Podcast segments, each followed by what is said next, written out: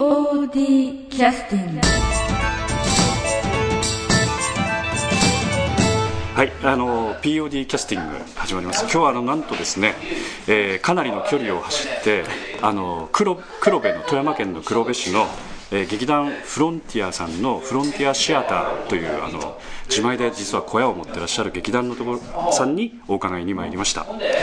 えーその今あのちょうどセット作りの最中で今あのこう一生懸命下着を頑張ってらっしゃるところに、えー次回公演のですね演出のご担当の尾崎さん、ね、ちょっとあの顔を出していただきましたどうもありがとうございます。こちらこそありがとうございます。えーっとあのえあの尾崎さんは、あのフロンティア入られてからどれぐらい経たれるんですか？えーっと平成10年からなので、もう18年だから数えて9年目です。あーえー、あもう9年も経ってるんだ。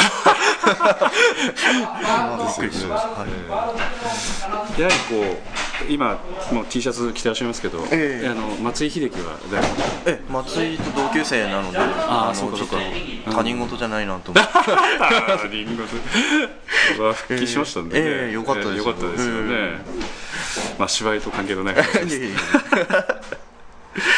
その頃からでも尾崎さん結構演出やってらっしゃいますよね。早い段階から。いやそうでもないんですよ。違いましたっけ？えーっとここではあの前の公演ちょっと。前の公演で、ええ実はしてきたんですけど。あありがとうございます。え前の公演が初めてなので煙が目にしみる。えあちょうど、えーっと17年の6月ですから、ええ。1年ちょっと前ぐらいになるんですか、ね、そうですね、えこれはどういった劇だったんですか？ーこれはお葬式の話ですね。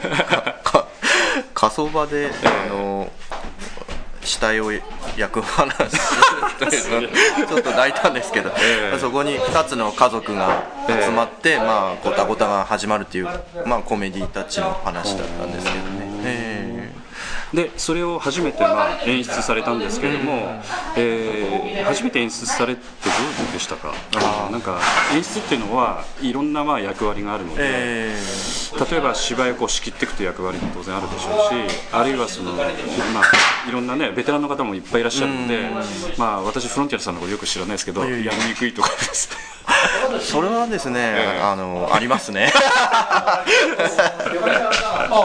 そう。うんまあ自分よりも数段経験の方ばっかりなので、やっぱりあのまあ言いにくいとこはやっぱあるんですけど、まあえそこは自分との戦いだと思って 言い言いにくいこともえ言わなきゃと思って、ね。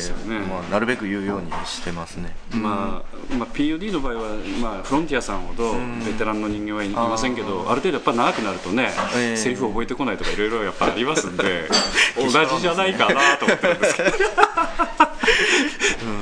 そういうけしからん方もおられますけど。でもおっしゃってるんです、まあ、ベテランって逆に言うとあの後半かなりねしっかり仕上げてこられるんですけどでもそのペースに若い方が合わせてしまうと、うんうん。そうそうそうなんですよ。うんですよね。で今回はあの芝居がお決まりになったというのはいつ頃だったんですか、えーといつ頃だったかな、夏夏休み。夏休み前ぐらいに、え。うん、実はなかなか決まらなくてですね、えあのちょっと結婚とか出産とかブライダルラッシュがあったものですそれはおめでたい おめでたいんですけど、え一時期ちょっと深刻な女優不足に陥りましてですね。でなかなか進まない時期もあったんですけどもあ今日でも結構おくしい方いっぱいいらっしゃる、ええ。ええ。ありがとうございます、ええ。ようやく揃い始めてですね、うん。あのなんとかキャスト次ちょっと少ないんですけど、ええ。まああのあ次回の公演の、ええまあ、題名もちょっとまだおっしゃっていただいてすいません、えええいやいや。っ、となんていうえ郵便配達負の恋。郵便配達夫の恋とか言って配達負の恋。ー配達風です風ですね、はいはい。ええ僕も最初夫の恋かな。と思ったんですけど29回公演になられて、ええそうですね。あすごいですね、えで、えーっとキャストということで、ええ。今度出られる方っていうのは少ないと先ほどおっしゃいましたけど、あはい。何人になられるんえー、でしょう？と4人あはいはいはいはいはい。ええ。ーっとお出になるのは？えー、堀宮城っていうはい。堀宮城さん。うん次2回目ね。あまだお若いから、え。ー、あお若いっつってあお若いことにしときますけど 僕と同級生なんです。えーえー今大丈夫ですか？今のは大丈夫あ大丈夫ですか？うん大丈夫でしょう。えーっと上原っていうこれはあのー上原剛さんですか？郷さんですか？えーっとたけしだったと思います。失礼しました、えー上原武さん。はいええーこれはあのー LED とかゆきんこで活躍してた役者をちょっと次ちょっと引っ張って出てきてもらおうかなと。えっ、と団員さんになられるんですか？えー、それも？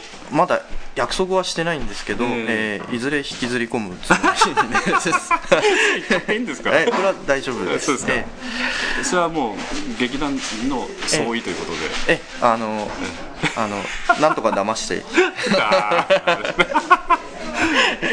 あとはあの森高俊と池田義孝はいですね、これは森さん池田さんはねえもう重鎮ですね。そうですね。えー非常にお世話になってます。よね、いえいえこちらこそ。ありがとうございます。あのさっきちょっと森さんとお話ししたんですけど、えあのちょうどに20年前ぐらいにええ。富山でワークショップがあって、はいはい1泊2日のですね、ええ。その時に池田さんと鮫沢さんだったと思いますけど、はいはいはい。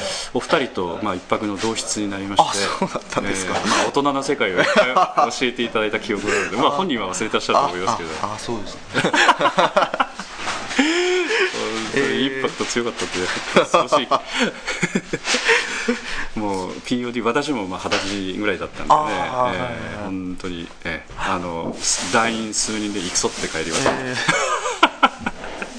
そんなことがあったんですね、えーやっぱ昔からやっぱ活動ね。あちょっと難しいなんかワークショップだったんですけども今そんなねないですからえーちょっと寂しいですけど昔そういった交流も結構ありました横のつながりが、うん。えで今回あの、まあ、演出ということで、ええ。尾崎さんが、えまあ、担当されますけれども、えーなんていうか先ほど、まあ、題名もお話しいただきましたけれども、まあ、なかなかちょっとあの見どころといってもネタバレになるなったりとか微妙なところがあるのあでー。説明難しいと思いますけど、ええどんな感じでしょうかね？ーえっ、と恋愛ものなんですよ、はいはいはいはい、えー。でまあえー、と主人公のあの新新人でもないですけど若い歌手の女の子がですね、まあ、恋愛もうまくいかなくて、はい。まあ、そういう職業の歌手もあんまりうまいこといかんがなってきて、えまあ、実家が島なんですけどそこの島に帰ってきて、え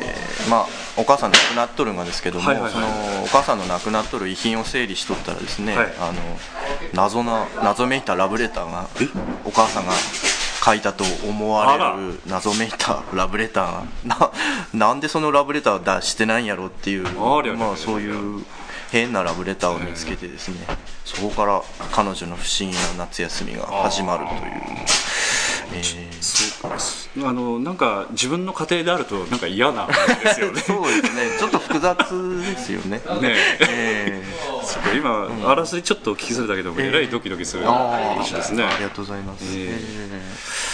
そうか。じゃあ本当にどうなるんですかねこれ。ー 楽しみだな。うん。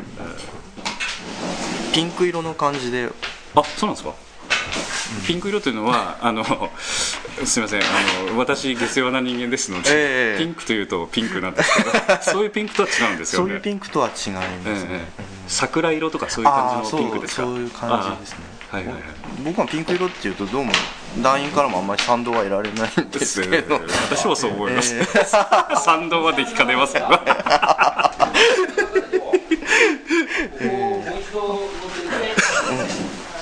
ポワンとした感じ。そうですね。ほのほのぼのというかね、うんそうですね。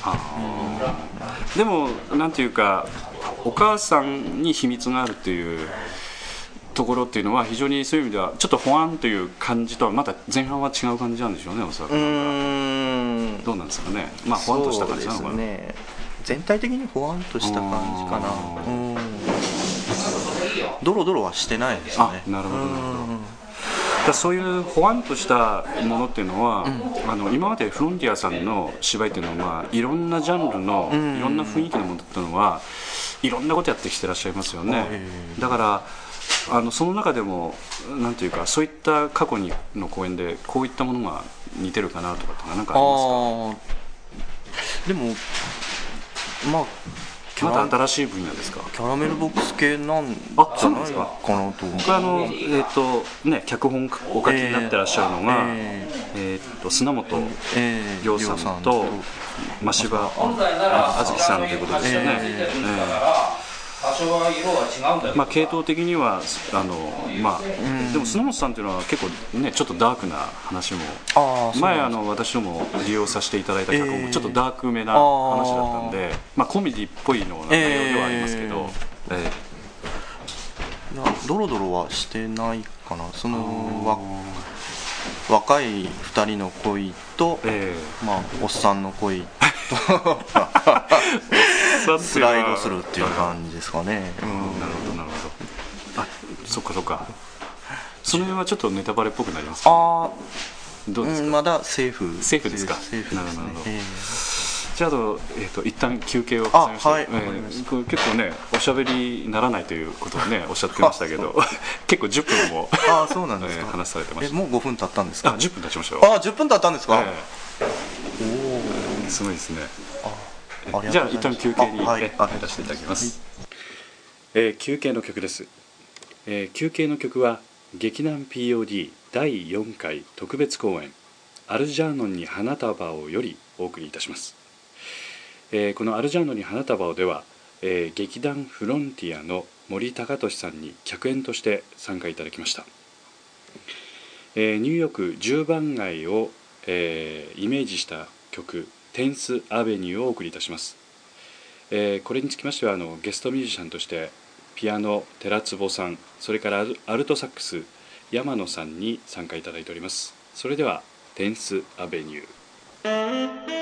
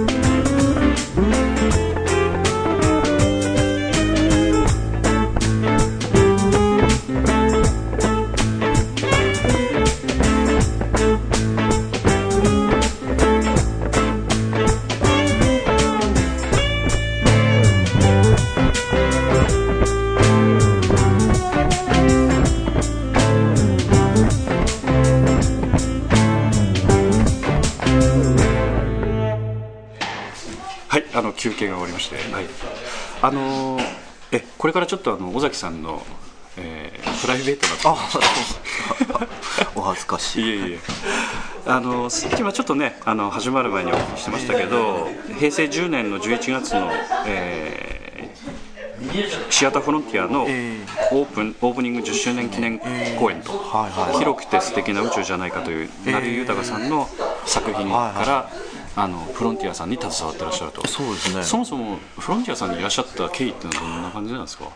あのー学生の時に演劇はちょっとやってたんですけども、それは大学生そうですね、あの県外だったんですけども、えー、であの黒部に戻って就職した時にあの、まあ、どこからそういう情報が漏れた えらい個人情報を減ってくれ、えーそれで突然うちに電話がかかってきて怖いですね。あのちょっと来なさいってことそその時あのフロンティアのえ飲み会かなんかに突然呼ばれましてですねまあ入ったらいいじゃないかっていう。僕はちょっともうちょっと時間を置いてからと就職したばっかりだったし、ええちょっと時間を置いてからっていう思いがあったんですけども、まあまあけ結局入ることになってしまってですね、ええ。それからあのまあ10年近くですよね、えうん。まずでも電話かかってきたこと自体でおかしいですよね。そう。どう考えてもどう考えてもそういう勧誘は初めて聞い えたでまたのこのこね。出ていくっていうのもすごいですよそこはねねやっぱりちょっと酒飲みの辛いところ ですね。あお酒好きなんだ、えー。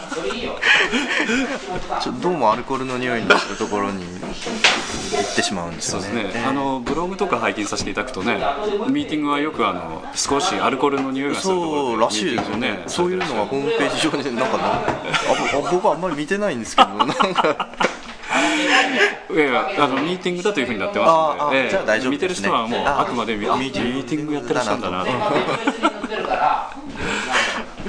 でお出になった時っていうのは、ええ。あの当然ほらフロンティアさんの芝居もおそらくご覧になってないでしょうしそういう経緯だったらね。ああのー見てたんですよ。おあのあそうなんですか。えー、とちょうどあの僕中学生の時にあららそのえらい遡りますね。ええあの慰問にフロンティアが、ええその地元の劇団でこういうのがあるよっていうことで学校の公演なんかやっとらっしゃったもんですよ、でえその時に中学校の時にまあ劇劇団フロンティアえがあったよな文内を木から降りてこい。あー、えあ非常にちょっとヒューマン的な、ええ。う僕はちょっと幼かったのでストーリーさっぱりわからなかったんで。ん、幼いで言っても中学生じゃないですか。物心ついてたついでしょ。てはましいましたけどね、えいやちょっとやっぱテーマ難しいかもしれないですよね、え確かに。なんか話よくわからなかったなと思いながらあこういう劇団があるんだなと。いう認識はあったんですね、ええ。でもそれだとイメージはあんまり良くないんじゃない？劇団に対しては。そうですね。その後高校の時にええ。友達に誘われていやそのフロンティアっていうのがあるよっていうことでちょうどこのシアターのラジオでこういうこと言うとちょうどその辺に座ってみちょうどあのシアターフロンティアの今客席からね放送させていただいてますけど、ちょうど客席の中央に座るとちょうど左側に。そうですね。ええ。あの下手になるんですよね、ええ。そこからあの見てた覚えがあるんですよ、えな何見られたんですか？ええーとちょっとやったんですけどね「ハックルベリーよさよなら」のその前のバージョンだった。とどどっかこの辺ですよね。なるほどなるほど、ええ。ハックルベリーにさよならを。あーこれこれも長いキャラメルボックスさんの芝居でね。えまあ、これもなかなかあのお話的にはええ。しっかり作られた話なんですけど、これも見たけど話一つもわからなかったんですよ。本当に日本語わかるんですか？その時間の流れ方がなんかうまく確かにね。わわからなかったんですよね、うん。あの前後しますよね、ええでなんか透明人間っぽいような人形が出てきますしね、ええそうそうそうなんですよ。ん。でなんかその話にうまくついていけなくて。まあ芝居の何かね、ええあのある程度ちょっとなんかルールみたいなのがありますからね。ええそういうのがよくわからなかったですね。あそれで高校そういうこう2回目のフロンティアソーグそうですね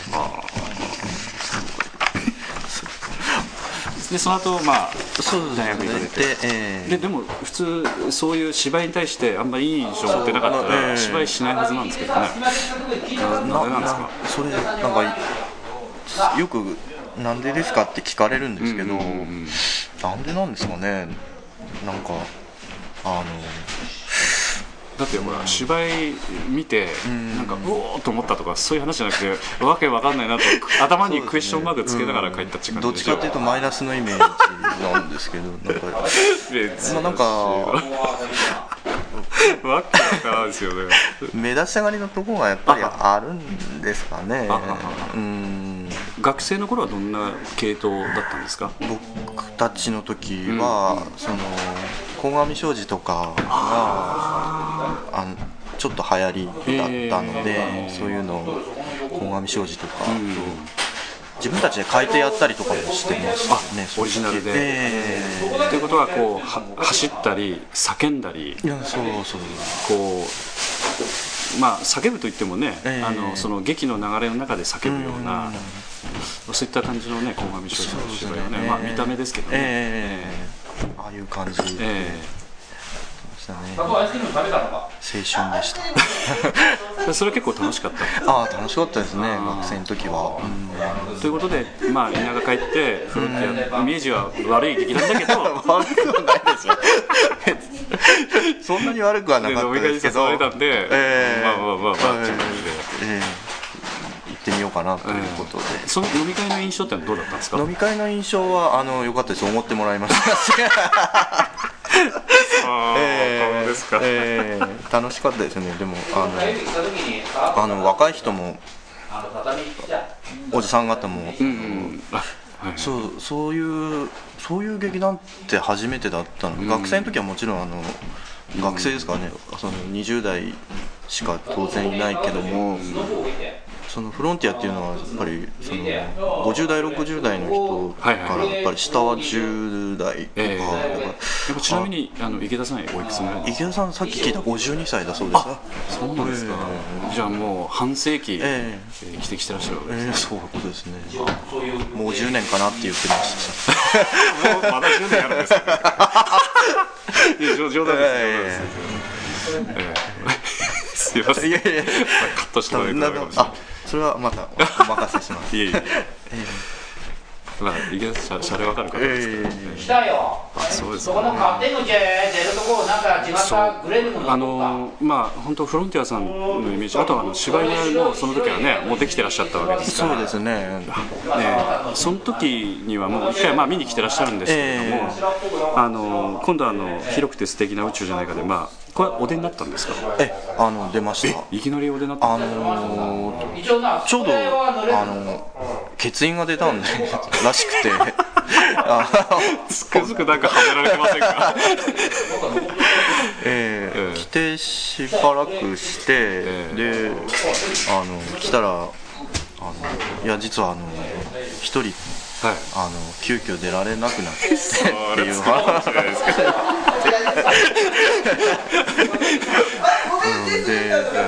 ちょうど頼めよって言われて、えで代役みたいな感じで出たんですよね、どんな役だいやあの土方っていうじゃあサイボーグの役ええそうなんですよ、いきなり難しい役じゃないですか、ええ割といい役だったんですけど、ええ違う違うって最後まで あの個人練習とかに呼び出されて、ええ七点抜刀した覚えが。えあのそれからまあね約10年ぐらいになるってことですよね、うん。さっき改めてちょっとね思い出されて、ええ。ちょっと少しびっくりされまあ振り返ることはめったにないでしょうから。でもそろそろまあ演出ということになるとちょうどやっぱりあの POD もそうなんですけど、ええ。ちょうど今30代ぐらいのね皆さんあのがやっぱり支えていかれる時時期になってきてますよね。えだからそういう意味であの今度の芝居の、えーっと先ほどからちょっとあのいつやられるのかなっていうまだ発表してくださってなかったんで、はいはいええ。ちょっと最後にはいはい。それを一言ちょっと入れていただければと、えーっと11月の18日はい。土曜日、はい。翌の19日の日曜日、はい。で1週間後の25日土曜日、はい。翌日の26日日曜日、はい。ということで。全部で4公演。そうですね。すごいですね、えー。でえー土曜日の公演は19時夜の7時から、はいで日曜日の公演は、えー昼の2時からです、でまあところはね皆さんおなじみの、えー。えーシャターフロンティアえーということで,、ですね。まだ見に来てらっしゃらない方なんかもねぜひね芝居小屋の芝居っていうのはね,、ね。ぜひ見ていただきたいですよね、特にあのなんていうかこのちょっとねあの普通のホールでやる芝居と違って、あの芝居小屋独特のこうなんていうか空気っていうのがありますんでね、えー小劇場えーでその中であの空間をうまく使われて、出はけも含めて、えーセットも、まあ、今日セット一生懸命作ってらっしゃるんですけど、本当ならではの工夫というのは結構されてますので、ぜひぜひございます、えーお願いします。で今度チケット買おうかなと思った場合はこんな感じで、あえ入手方法ありますけれどもね、えーっとですね県内だとですね、えー県民会館のチケットセンターが富山市、はいあと黒黒部だと、えーコラーレだとかメルシーのインフォメーションですね、あと入善のコスモホールはい。なんかにもありますし、はい。えーシアターフロンティアにお問い合わせいただければ、はいはいはい。あのなんとか手配もしますので。大体あのお電話させていただくとすると、時間帯とかそういうのはどんな感じなんでしょうか、えーっとそう。今ちょっと一概には言えないんですけど、練習日がちょっとランダムになっててですねえー大体火曜か金曜のはい。夜中の9時ぐらいだとつなが 遅いですよね。でも留守電になってるのであ留守電に入れてもらってもいいかもしれない。ですね。じゃあ電話番号をはい。公表してもいいですよね、はい大丈夫ですよね。えはい。えーと0765の、はい。えー57の1862はい、もう一度ちょっと、えー、0765、はい。57の1862はい、そこシアターフロンティアさんの直通電話そうですね。や。ずややずや。違いか違う違いますよ。同じますよ。あとあの POD のホームページの方からもあ。のシアターフロンあのフロンティアのね、ええ。ホームページにリンク貼ってありますので、ええ。そちらから調べていただくとはい。いうことをお願いしますじゃあ今日はお忙しいところで、ありがとうございましたありがとうございます。こちらこそ。じゃああの公演まで頑張ってください。ありがとうございます。頑張ります。はい。じゃあ失礼しありますがとうございます POD キャスティング